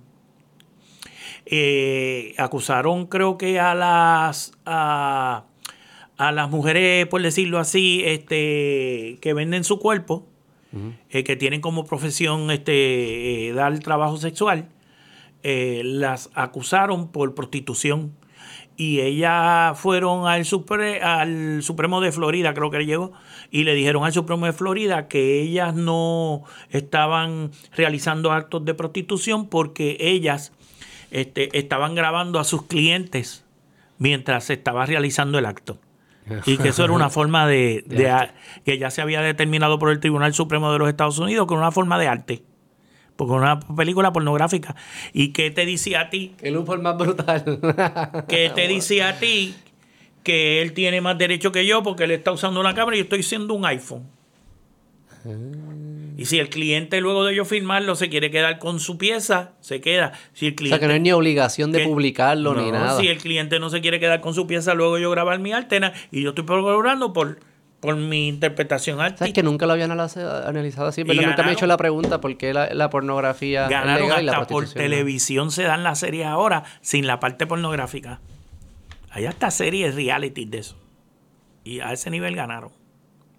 Claro. Y OnlyFans, que es el otro, que es el website ese que también hacen... No sé, yo no... No, pero eso no es, es más como pornografía. Pero siempre la nunca había pensado... No, yo tampoco lo he escuchado. Eh, eh, que nunca había pensado eso, de verdad, de por qué la prostitución no... Y la pornografía sí, si la única diferencia es que se está grabando. O sea, que si lo graba, es un loophole perfecto. Un loophole no demuestra lo absurdo que es, que es la lógica aquí. Que también en lo de la, se da todos los días. La, sí, la libertad es como que es bien, es bien loco que alguien te diga que es ilegal como tú te expreses. Eso como que, pero espérate, yo hablo así siempre y tú me estás diciendo que esto es ilegal. Estas son las palabras que yo uso, así nos entendemos. Y, y tú, por arbitrariamente, dices, no, no, es que eso, eso es ilegal. y puedes ir preso, te puedo quitar propiedad. por, por una palabra. Eso es así. Y esto estamos viviendo tiempos interesantes con este el, principio de la libertad de expresión. Porque yo creo que pues, con todo lo que está pasando con las redes sociales, que es como la plaza pública, alguien diría, pero no es pública. Pues bueno, pero los gobiernos hasta cierto punto han obrado de, de, manera de, de, decir, este, esto es un esto es un mundo que tenemos que dejar en libertad. Hasta cierto punto, ¿verdad? Asesinatos, robos, este, personas que eso en el dark web dice que existe, pero sí, sí, sí. pero pero en el en el web normal este eso, eso este salvo esas cosas así que son contra natura real realmente, pues todo lo demás se puede poner en un internet y subirse. Pero las redes sociales principales, la Facebook, Twitter y eso, la Ah, no, la, pornografía no se permite ni nada. No, pero que la gerencia ha decidido censurar algunas cosas que el, que la constitución los protegería. Lo que pasa es que quien te está censurando no es un gobierno, es una empresa privada y tú puedes decir que su censura es speech también. yo censurarte es mi expresión. Este, es mi derecho. Es mi derecho de expresarme. Una, una de estos privadas. Exacto. Pero una plataforma privada. Pero hay gente que ha traído las preguntas de que sí son privadas, pero en verdad son privadas, si en verdad son las únicas plataformas o las son como la plaza, porque nadie va a la plaza pública ya hoy, ¿verdad? Vamos a, se van a esos lugares. O sea, que si hay algo que pasa en estas empresas que cruzan como un threshold, que dejan de ser privadas y alguna gente le llama como utilities, casi como son privadas, pero le aplican algunas, algunas constitucionalidades que le aplicaría al gobierno. No sé si has pensado, como que como tú ves como abogado ¿Qué has pensado en estas cosas? Eh, yo creo que el Tribunal Supremo va diseñando y, estableciendo los parámetros de todas esas cosas según los casos van surgiendo. Y, hay, hay, hay, veces que, la ley eh, es rezagada a los cambios sociales, pero hay veces que ese rezago eh, beneficia porque la misma interacción entre los humanos va, va poniendo, se va autolimitando y va poniendo sus límites. Y esto es uno de esos casos. Mm. Yo entiendo que el Tribunal Supremo todavía no debe entender aquí porque eh, el Internet es el viejo este aún. Y, y, y, todavía allí se están sirviendo a la gente con la cuchara grande y no se, está, no, no se sabe realmente qué está pasando ahí. Sí. Solo el gobierno que tiene acceso a eso y que todos los días este puede monitorear muchas de esas cosas. Probablemente sabe realmente lo que hay ahí detrás de todo eso, pero veremos, veremos a ver. Sí, es que como en el internet y el viejo oeste y estas plataformas están un poco más, más los suburbios, digamos. Este, pero hay curiosidad porque lo que ha pasado últimamente es como, como al final quien, quien censura y decide censurar o no son estas empresas y los empleados de estas empresas, pues como todos tenemos nuestra ideología, son personas de carne y hueso, tienen su ideología y entonces se ve que censuran a unos más que otros. Este, y entonces es más e, esa dinámica. Lo que, lo que, lo que han mencionado otros es que pues, tienen que surgir nuevas plataformas que compitan con estas y digan, nosotros no censuramos y vengan para acá y si eso es lo que la gente quiere, pues para allá irán. Eso es un muy buen punto porque mm, muchos dirían que, Facebook eh, era o podría ser un monopolio, aunque los jóvenes ya no, no entran en Facebook. Instagram, tal vez. YouTube es un monopolio. Pero no es monopolio porque no hay una ley que... No, YouTube es un monopolio porque... Pero no hay una ley que impida a otro hacer lo mismo. No, no. Monopolio es tú tener X por ciento del mercado. Eso es antitrust. Eso es por ley. Si tú tienes, si tú controlas el 33% del mercado, tú eres un monopolio. De acuerdo al caso de Alcoa. Estamos entrando en ley. Sí, sí, sé que así es la ley. Eh, y YouTube controla más de un 33% del mercado de, de la gente entrar para ver y, y visualizar artistas, por ejemplo la música. En la música YouTube tiene un monopolio. Pero cuando se miden los monopolios, se miden en, categorías tan específicas como que en la música. O dices, sí. todo el mundo viendo. Porque si yo digo ojos viendo videos, buen no punto. es 33%. Buen punto. Este, eh, eh, se define el mercado geográfico y el mercado del producto. Si tú vas a decir música, el 80% de todas las personas escucha música en YouTube y está determinado por, por, por RIA si quieres entrar a, los a mm. los datos, vas a Recording Industry Association of America, hay un, hay un reportaje de todo lo que está pasando en la industria cada dos años. En el último dice que el 80% de las personas empieza escuchando música o termina escuchando música en YouTube. Ah, wow. ¿Y ha tenido casos de antitrozo o no? No, porque eso está... Porque nadie le importa. No, pues eso no está regulado por los Estados Unidos. Nadie se ha metido ahí. ¿Cómo que YouTube no está regulado? Por no está regulado. No está regulado en términos de, por ejemplo, de si el secretario de este el secretary, perdón, no es el secretario, el, el, eh, district attorney eh, de los Estados Unidos no, no, no se ha metido ahí. ¿Cómo se ha metido? Porque probablemente dice el mercado no es de la música, no es solamente ese. el mercado de la música es Apple, Spotify y, las más de mil plataformas de distribución digital de la música. Entonces no me voy a meter ahí. Por eso la definición del mercado. Porque si tú unes todas esas cosas, pues no hay un monopolio. Pero si tú buscas lo audiovisual, sí. yo estoy seguro que si alguien definiera eso como el audiovisual, en YouTube tiene un monopolio. Y no me gusta esa definición del 33%. Yo sé que no importa lo que a mí me guste, Pero como que a mí, para mi monopolio debe tener también un elemento de que hay algo que está impidiendo a otro hacer lo mismo. No el hecho de que yo estoy ganando. O sea, si yo estoy ganando, como decir, Jordan tenía un monopolio, bueno, no me ganaban. ¿sabes? ¿Qué quieres que haga? si no me ganan, ¿qué hago? Y es la determinación que impera de 1933. Ese caso nació por la industria de, del zinc, del aluminio y zinc, sí. Alcoa. Eh, Aluminum algo Corporation. Estados Unidos. Corporation of America. Carnegie, no, Carnegie era sí, Entonces, el otro caso de monopolio que terminó por el, por el, por el Attorney General mm. eh, fue el de ATT. Que ATT le hicieron un divestiture procedure porque tenía un monopolio de las cuestiones de, teléfono. Y, lo, y tuvo que obligatoriamente vender parte de su, eh, le llevaron un, caso de monopolio y tuvo que dividir. Otro caso interesante de los años 40 fue el de ASCAP y BMI, que son las organizaciones de generar, este, de, coleccionar el dinero de, la ejecución radial y digital. Mm. En ese entonces no había digital pero de la ejecución radial, y ASCAP y BMI controlaban completamente el mercado porque representaban a todos los compositores y cada uno tenía prácticamente el 50%.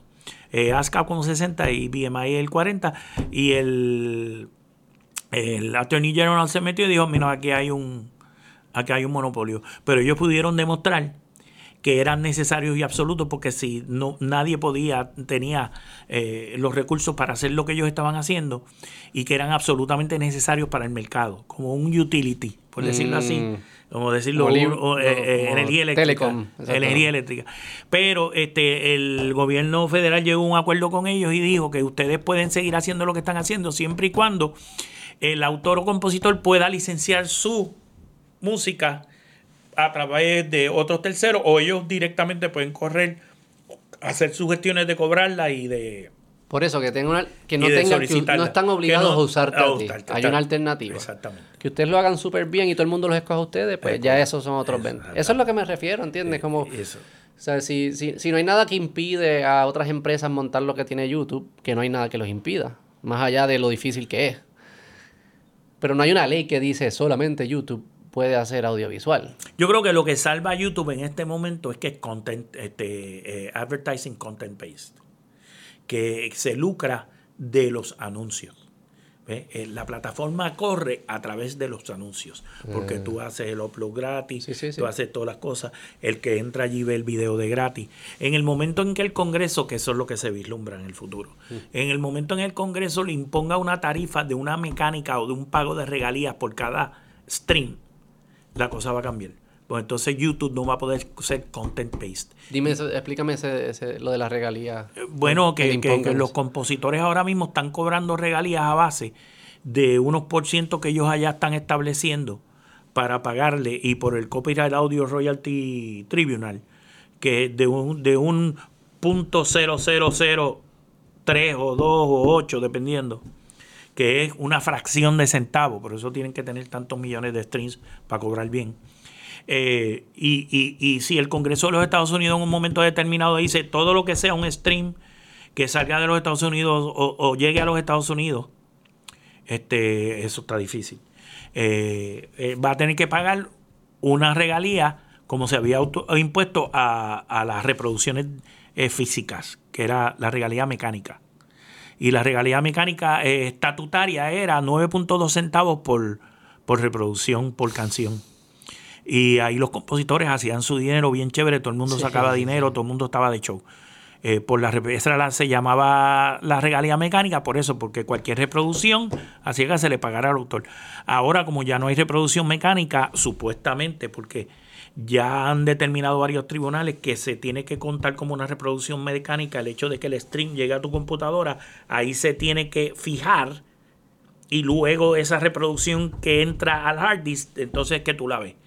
Y, al si en ese momento el Congreso dice esto es una reproducción mecánica, yo le voy a imponer una regalía estatutaria. Eso quiere decir que de ese punto en adelante todos los compositores le van a pagar X cantidad. Imagínate que le pusieran un centavo en este momento. Se, se jode la industria de la música. Correcto. Y Porque eso- nadie... yo- yo- No, yo- no se jode. ¿Sabes Porque la necesidad va a lograr, que es lo que siempre ha pasado a través de la historia, la necesidad va a ser que ese cargo, ¿quién lo va a pagar? ¿Yo? El consumidor. Pero yo no la voy a pagar. Pero yo no, entonces yo, yo solo voy a Entonces no ves música. Yo solo... Pero mira lo que pasaría. Yo creo que... Yo escucharía... Yo escucharía lo que yo estoy seguro que me van a gustar. No tomaría riesgo de escuchar gente nueva. Como era acá antes que se compraban los discos, muy buen punto. So que los que están arriba les va a ir súper bien. Pero para entrar va a ser bien difícil. Extraordinario punto. Porque yo no voy a pagar Extraordinario. por un... Por Byron. Eso es escucharlo sí, la sí, primera sí. vez. Sí, sí, extraordinario punto. Muy buen punto. So que yo, eh, yo creo que esto que lo que ha Así hecho era la música antes. Y lo que estás añadiendo son gatekeepers de nuevo. De- No, no, no, No, gatekeepers, pero sucede más o menos igual. no, lo Es- que pasa es que ahora mismo todo el mundo está escuchando la música de gratis y nadie se le está pagando. Sí, sí. Porque tú tienes. ¿Cómo yo- cómo yo- los únicos que están cobrando son los tipos que tienen más de millones de views. Y los Ah. que cobran son centavos. Por ejemplo, yo tengo un- yo tengo los videos estos de Las Vegas Experience y me llegaron pesos, me llegaron liquidaciones de 17 pesos. La- sorry que me ría. La- si yo, la- si yo llego, si yo llego, óyete, si yo llego a tener eso en singles vendidos como autor hace 30 años atrás, ponle 9.2 centavos por 3 millones. ¿Cuánto te hubiera dado eso? Como 30 millones. No, no. 9 No, centavos. Como 30 millones de centavos. La 30 matemática. millones de centavos. Eso son entre 10 100 3 centavos millones. por 3 millones. 10 centavos por 3 millones sería cuánto? Bueno, alguien con una computadora. Yo ahí no puedo saber. Sí, yo soy bueno en matemáticas, pero, si no estoy sería hablando. mucho, mucho más dinero el que se está ganando la gente, ¿entiendes? Eso es lo que se llama... No, el- pero, pero asumes que lo escucharía. Ese es el assumption incorrecto. ese- no ese- lo hubiese escuchado si me hubiese costado un centavo. Eh, Ese es el punto, ¿no? Yo creo que hoy le va mejor o peor a los, a los músicos. Económicamente. Mucho peor, Mucho peor. pero muchísimo peor. En total. En total. En agregado. O sea, si suman los más grandes, los más, todos. como que- Solamente los grandes están haciendo dinero, los demás. pero hacen Eh, mucho más que lo Mira, que hacían antes esto los es. grandes. La música está tercermundista. Porque solamente los grandes están haciendo dinero y todos los que están in between, nada. Pero ¿sabes qué yo creo que es? Que eso es lo que a la gente le gusta. No. La- ah, porque al final hacen dinero por lo que la gente No, escucha, ¿no? No, no, no. ¿No? Te Ah, voy pues a- explícame, te voy a- instrúyeme. Te voy a expl- explicar. Las Me barbaridades. encantó eso. Sí. Este, eso, eso, eso denota a una persona inteligente. Mucha gente que se ofende No, no. cuando, cuando uno quiere explicar, y eso denota a una persona inteligente. Gracias, gracias. Y yo digo lo mismo, edúcame, porque eh, uno lo que quiere es eh, aprender. Pues mira, te voy a explicar qué es lo cuál es el fenómeno que ocurre. En los años 90, que estábamos hablando aquí en la calle Serra, un artista insular de 100.000 copias, este, eh, se ganaba, eh, ponle que fuera independiente, 7 pesos por disco. 7 por 100 mil son 70 mil pesos. Muchos de los artistas que habían en Puerto Rico vivían de eso. 7 por 100 mil son 7 por 100 mil, ¿cuánto es? 700 mil. Ah, 700 mil Sí, pesos. sí, Mira sí. para allá. Sí, sí, un poquito mejor. La persona se metía 700 mil pesos. Hoy en día, ese artista tiene 700 mil views, que es multiplicando por 10 las 10 canciones del disco, en YouTube. Y las personas escucharon el disco del completo porque son fanáticos de esa persona. ¿Cuánto se ganó? Cero. no sé. 15 centavos. Mm. Desaparecieron los artistas insulares. Desapareció, este, bueno, Glenn no ha desaparecido, pero no está haciendo dinero. Eh, Lucecita desapareció, Pero pero no no, es- está haciendo dinero en YouTube. ¿Cuántas personas? Entonces, todos esos artistas insulares ahora tienen una sola opción. Y en pegarse grande internacionalmente para hacer dinero. Sí, yo creo que lo que ha sucedido. Por eso digo, mira cómo yo lo vería. A ver, tenemos el escenario que los 100 mil, las, ¿verdad? las 100 mil personas que compraron el, disco, ¿verdad? Y se ganaron los 700 mil dólares. Ahora en el mundo donde esas mismas 100 mil personas de repente tienen acceso a infinita más música, decidieron escuchar otras cosas. Eso no, es no, lo que, no, no, pero eso es lo que no- yo creo que lo que está No, pero sucediendo. eso no ocurre así, no, no, no. No. No, O sea, eso no ocurre así, mira. Estás escuchando, ok, esas 100 No, no, es que siguen eso- usándolo o escuchando a esta, a, esta, a este artista, pero no compran el disco, solo, solo que lo escuchan de gratis, es lo que Es tú dices. Mm. correcto, lo que pasa es que cuando tú tienes un fanático, los artistas cada uno es un monopolio. Cuando tú te enamoras de un artista, tú vas a ese artista, tú compras el disco y tú escuchas el disco. Mm, Esa es la manera que tú lo tienes que ver. No es como que uno desplaza al otro. Es más, te voy a dar más información y eso surge de RIA y otros de eso. La música hoy día se está escuchando 80% catálogo, ¿Qué significa eso? todo lo que existía antes, Mm, y 20% música nueva. Y las nuevas eh, tendencias son que de aquí a dos o tres años va a ser 90% catálogo y 10% música nueva. La música nueva no está creando, no está siendo innovadora. Y la gente lo que está haciendo es que está empezando a escuchar catálogo. Pero yo creo que también, por ejemplo, yo, yo no escucho mucha música nueva. Yo escucho la vieja. Tú eres uno de ellos. Probablemente, pero es porque no quiero aprender, soy curioso, pero en esa en la música nunca ha sido nada mío. O sea, que a mí no me interesa aprender cosas nuevas en la música. O sea, que a mí me gusta lo que me da nostalgia, me acuerda mi juventud, mis mejores momentos, y eso es lo que me No, gusta. pero los jóvenes son los que están haciendo eso. Los jóvenes escuchando Los la jóvenes música están escuchando de mi generación y de tu generación. 10%, 20% música nueva y el 80% la vieja. Y eso está determinado por YouTube. Tú sabes, tú sabes la edad promedio. Mira, tú vas al disco, vas a Analytics de Las Vegas Experience, Ajá, ajá. del disco de, de las canciones de Sinatra, de Tony Bennett, que yo hice con Luis Enrique y con Glenn Monroy. El- la media de, de- de esa música, ¿cuál tú dirías que, es? que sería? De primera intención, tu intuición, ¿qué te diría? 55, ¿55 a qué? 70. Sí. ¿Sabes cuál es la media? 25 a 35. No- Nostalgia de, de no haber nacido, antes de nacer. Wow. ¿Is that shocking or what? Sí, es shocking. Esa es la media de que escucha Esa es la media de mi analítico. Wow. Yo mismo no podía, porque te viene Pero con es por Spotify. Te viene, no, ah, YouTube, YouTube. También es que lo- la, la- la gente mayor probablemente no escucha, no usa YouTube, ¿verdad? Probablemente como hay un bias de que la aplicación es usada por jóvenes. Más por Todos los que usan YouTube. Y de momento todos así, mira. Cuando llega a 25, 35, wow, wow. Y después 50. Eh. Mm. Entonces, ¿tú crees que lo que ha pasado hoy en día es que lo- lo- Eso los ricos se hacen más Eso fue ricos? un galletazo que yo cogí en la cara porque yo Pero eso está chulo. Eso no está mal. Eso está chulo. Pero eso es bueno, eso, me- eso da esperanza con las nuevas generaciones. Porque tú crees que la música moderna no es buena. No sirve. Porque ahí estás hablando, estás gener- gen- generation Mira, centric, como mira, yo le digo. no, no, Porque no. a mí no me a mí no me sirve la que era antes ni la que viene después. a mí me sirve la de los No, no, 90. no, los no, 90 no. eran tremenda música. En términos musicales no, no, no tiene mucho la nueva. Pero sabes que a través de la generación de la historia, de los ciclos históricos, tú siempre has tenido dos tipos de música. Música de entretenimiento Ajá. y música seria. Mm. Dentro del punto de vista de la música seria, la música que hay ahora no, no tiene mucho que ofrecer. Uno, dos tonos, tipo Dime de... ejemplos de serios de antes. Eh, eh, ¿Qué era qué ah, música seria bueno, para ti? o sea, la época de los 60, del rock. Pero la qué es serio, ¿por qué para ti es serio? porque estaban innovando, porque hacían, por ejemplo, un recitativo de los 40 o 50 tenía 12 o 14 acordes. Hay ca- las canciones de los reggaetoneros ni en la melodía cambian. Todo el mundo habla, "Este más la canción, más la canción, más la- más". y otros inventos. Eso es lo mismo. Tú, tú te buscas esa frase este, en, en términos melódicos y tú te puedes buscar que todos los artistas en alguna o menor medida están haciendo exactamente lo mismo. O sea que para ti lo serio es cuando es, lo novedoso.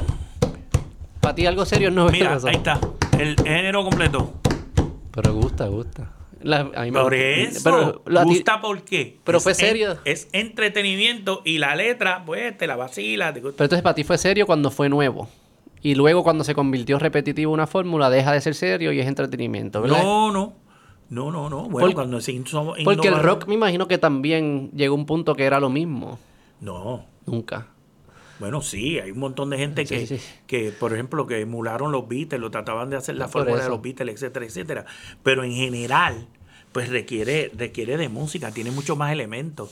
En la cuestión de un reggaetón, este Puedes, tú puedes sentar a cualquier persona aquí, le das un fruity loop una computadora, la persona no tiene que tener absolutamente ningún conocimiento musical y simplemente le das una computadora a par de cositas, pone un tamborcito de este, pone el otro, pone la otra, pone una secuencia que haga y viene el otro y se copia yo no sé qué de qué y entonces le escribe un par de cosas a un chamaquito que empiece a rapear. Creo que no debe ser tan fácil, pero debe ser algo Es más fácil. Pero la sí, el hecho que enco- se encontró una fórmula claramente que a la gente le gustaba. Pero alguien encontró la fórmula, volviendo a, lo- a los flashes of genius. No, alguien tuvo que encontrar la fórmula al principio.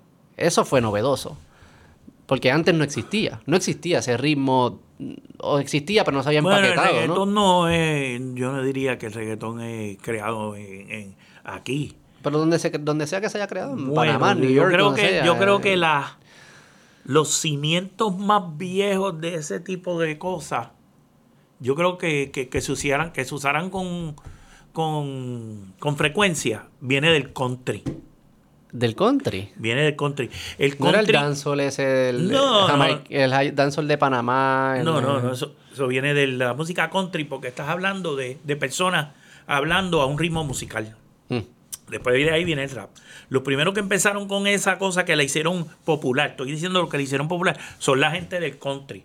Que empezara, por ejemplo, un ritmo que hacía y dejaban la cosa así suspensa y venía un tipo y decía, como Johnny Cash, The battle came about came sí, sí, sí, sí, sí, ya Y de momento terminaba de hablar y, de momento entraba.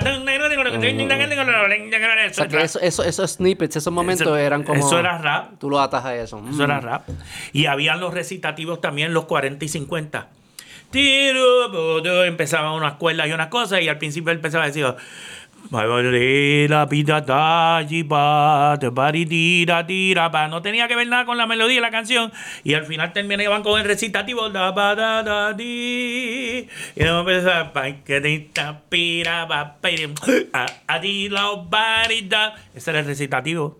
Eso era rap.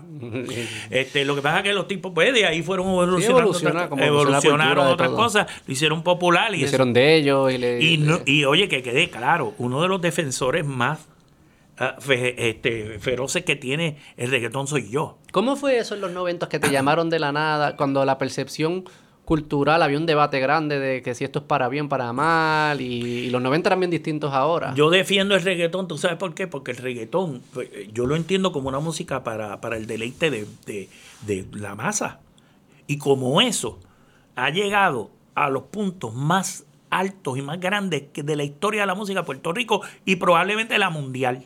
Ningún artista puertorriqueño ha soñado en ganarse lo que se están ganando estos chamacos.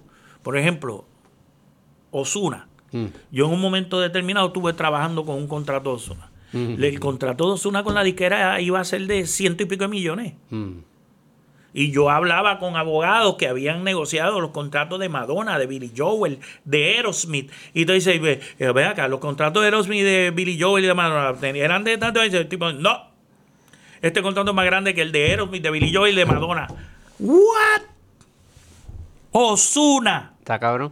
Pero por eso te digo que ahí se ganan más. Por eso. En agregado, los ricos se hacen bien Pero ricos. ¿qué lo hizo así? ¿Sabe qué lo hizo así? El internet. YouTube. Sí, sí, no lo dudo. Pero, ¿sabes? Lo hizo, lo hizo, lo llevó mundialmente. Y mira cómo, cómo la balanza de la, de la música en ese momento se, se inclinó. Porque antes lo que teníamos abajo era el dominio económico de la música por los norteamericanos. Mm. Que ahora está volviendo porque ya se dieron cuenta y ahora quieren otra vez el control. Pero en un momento determinado los norteamericanos dominaban la música porque dominaban la economía de la música en el mundo. Eso cambia cuando los reggaetoneros como independientes empiezan a coger más stream y más views, digo, con un montón de trucos, que eso tú y yo nos sentamos a hablar el otro día. que hoy día no está la payola, pero están los view farms de, En eso, que- India, ¿verdad? edificios. En, en India. Paga? en India, en Tailandia. Si tiene una tarjetita, me la pasa. sí. Estás al tanto con esas cosas. Eso, eso fue al principio, eso lo quitaron ahora. eh, Pero eso es otro programa de, tres o, de dos o tres horas. Pero la cuestión es que cuando, cuando estos tipos se dan cuenta de eso y dijeron, eh, a diablo, el stream debe, tiene que ver correlativamente con, con la densidad poblacional. ¿Cuántos habitantes hay en Estados Unidos? 300 millones. ¿Cuántos hay en Latinoamérica? 900. Mm. Los americanos en YouTube no tienen break. Y es gratis. Eso que el, el- no hay costo adquisitivo. Bueno, tienes un tele, el no tele- comprar el, gratis. sí, sí, tener el tener teléfono. Pero no es hoy lo día- mismo que comprar un hoy CD. día todo el mundo tiene un teléfono. No es lo mismo que comprar un CD cada vez. Y de momento, de la noche a la mañana, estaban los reggaetoneros dominando la, la esfera mundial musical. En los top 10 estaban, habían seis o siete reggaetoneros y estuvo así varios años. Sí. Pero hoy día ya no. Cuando tú buscas los top artists, ¿quiénes son los que están número uno? Los americanos de nuevo. Indios. Ah, eso son muchos. Pero eso es lo que sucede. O sea, lo que hizo el Son los indios y, y es porque allá un tipo vino y, y empezó a comprar todos los celulares viejos de Ajá. Latinoamérica y los empezó a regalar a toda la gente. Y la gente por donde está escuchando música el celular. y qué artistas son los que escuchan en India. Y la densidad poblacional de India, la única que supera la densidad poblacional de India es China. China, serán los próximos. Y, se- y por eso están. Tú, entrate ahora a YouTube for Artists y vete a Top Artist. Dale, búscate Vete eso. Charts and Insights.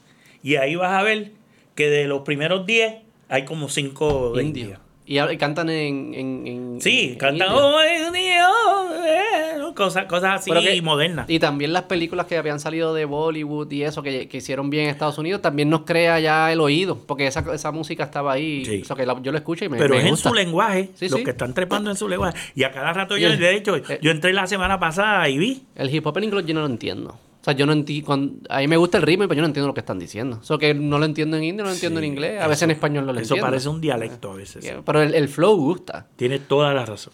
Pero algo que sucede bien interesante es. Eh, ¿Conoce el Pareto análisis? La regla de Pareto. No, no me acuerdo ahora, pues, tal vez la leí. Es lo que- pero ya me hice sentido, ya tú sabes.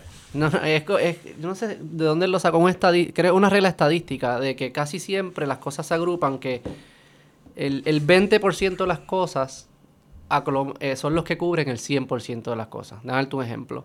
En música lo que está sucediendo es que el 20% de los artistas tienen el 100% de los views y el 80% de los artistas prácticamente no tienen views.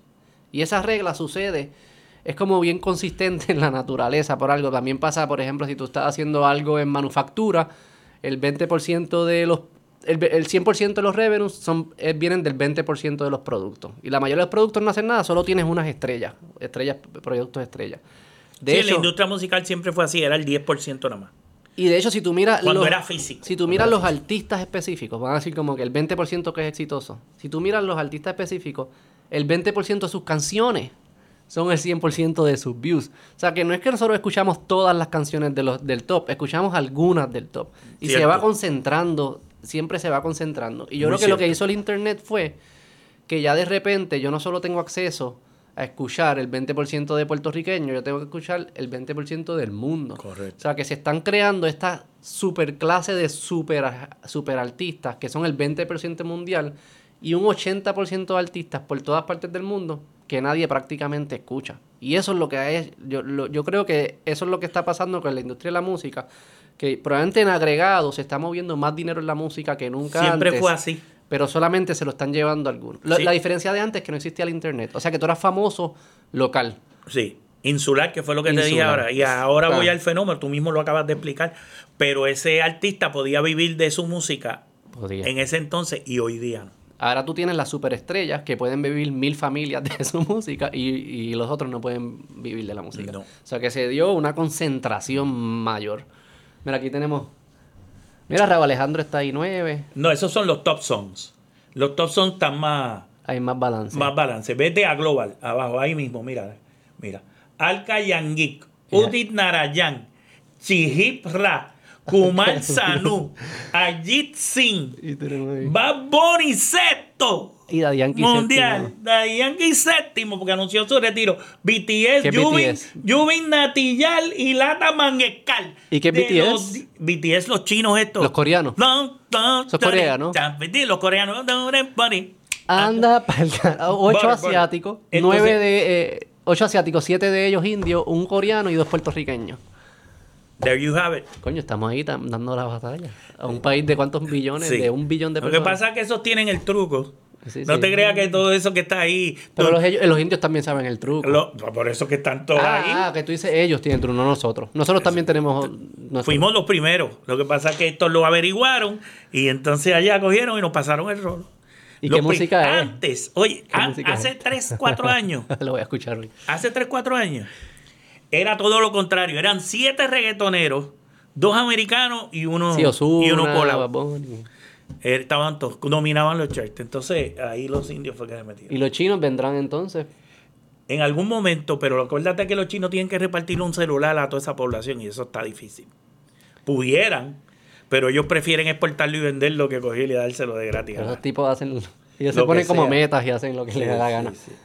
Pero qué curioso, lo voy a escuchar. Lo que pasa es que el celular también le da acceso al mundo este, occidental. Y esto es, digo, yo iba a decir como que nadie entiende cuando cantan, pero igual cuando los latinos cantan, la Mira, mayoría sigue del mundo buscando, no lo entiende. búscate el primer artista americano que sale para que tú veas como, como en términos poblacionales están por debajo de los de. Sigue buscando, sigue buscando. El gran. Ed She- no, Sheeran es el no, primero. es 10, inglés. Es inglés. 16 Bieber es canadiense, The Weeknd, Sí. ¿de dónde? De Weekend, Estados Unidos. Ah, pues ahí está, 18. 16 18 que empiezan a salir Los de inglés, que los de cantan en top inglés. 40 americanos. Mira Ozuna ahí. Los de top 40 americanos. Pero qué loco que esto también estábamos hablando de esto nosotros, que hoy en día existen estas personas súper famosas, esta, esta muchacha Alka Yagnik tiene que ser súper famosa, que en mi vida yo la había escuchado, en mi vida, que en los 90 los súper famosos, todo el mundo sabía quiénes eran. Hoy en día, como está el internet y cada cual se puede quedar en su esquina, mis famosos tú no los Lo que- reconoces, lo que tus pasa es famosos que- yo los reconozco. Lo que pasa es que Alga Jack Nick nunca la ibas a averiguar porque está en otro idioma y tú nunca hubieses comprado eso. Bien, bien, un por ciento bien, bien ínfimo hubiese comprado. Pero yo sabía quién era, qué sé yo, Pavarotti gente que habla cosas Pero Pavarotti canta ópera en otros idiomas y eso Por eso es que no lo entiendo. Por eso, pero que antes como que se había famosos, aunque tú no lo consumieras, tú sabías quién era. Porque salían en el periódico, en los. Sí, anuncios. sí, Hoy sí. en día hay como que mucha gente famosa que hay gente que ni sabe quién. Yo te puedo enseñar mi lista de famosos y tú vas a decir, yo no sé quién carajo es ninguna de esas personas. No, no, los no sé famosos hoy son Jeff Bezos, este... Pero los míos son de comedia, o sea, yo te puedo decir un Andrew Schultz. ¿Sabes quién es Andrew Schultz? Sí, Ah, ¿verdad? Ah, pues Andrew. Short tiene especiales en Netflix. Ah, pues es verdad. Tiene Eh, especiales en Netflix. No lo he visto, pero he visto el anuncio de Andrew pero Short. Tú eres un espíritu joven. Sí. Tim Dillon no sabes quién es. Ese no. Ok. Pues ese es como un gigante en YouTube. Y es Mm. eh, alguien que si yo lo veo por ahí, le pido un autógrafo, lo admiro, qué sé yo qué.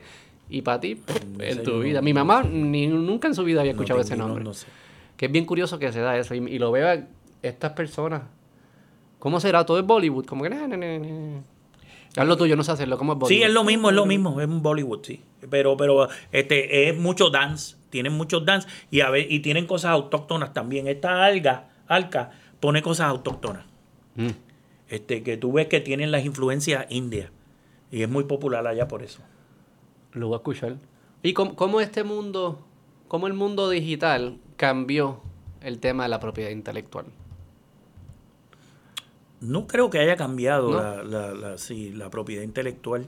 Yo creo que, que la propiedad intelectual ya se veía que esto, que esto iba a ocurrir y hay convenciones universales de la protección de propiedad intelectual y en cada uno de esos territorios hay, hay, hay protección de propiedad intelectual. De hecho, en Europa hay lugares donde se protege más celosamente a, a los compositores y a los, ca- y a los autores y a la música más que en los Estados Unidos lo- los que idearon primeramente la regalía de- del ejecutante no existía en los Estados Unidos hasta los otros días, eh, hasta los 90. Y eso existía en España de, desde los 1800, perdona, desde los 1990 este, 90 y pico, 80 y pico. O sea, el ejecutante cobraba. Y eso no existía en los Estados Unidos. Pero- y ahora solo existe digitalmente. Lo quieren extender a los radial. Eh, pero en España existe digital y radial. O sea que el ejecutante, que no es dueño de la canción ni es dueño del máster, tiene derecho a cobrarlo. Hoy día eso lo paga en Estados Unidos Sound Exchange, pero solo paga eh, lo digital. Esas ejecuciones que se propagan de manera digital. Eso es Sound Exchange.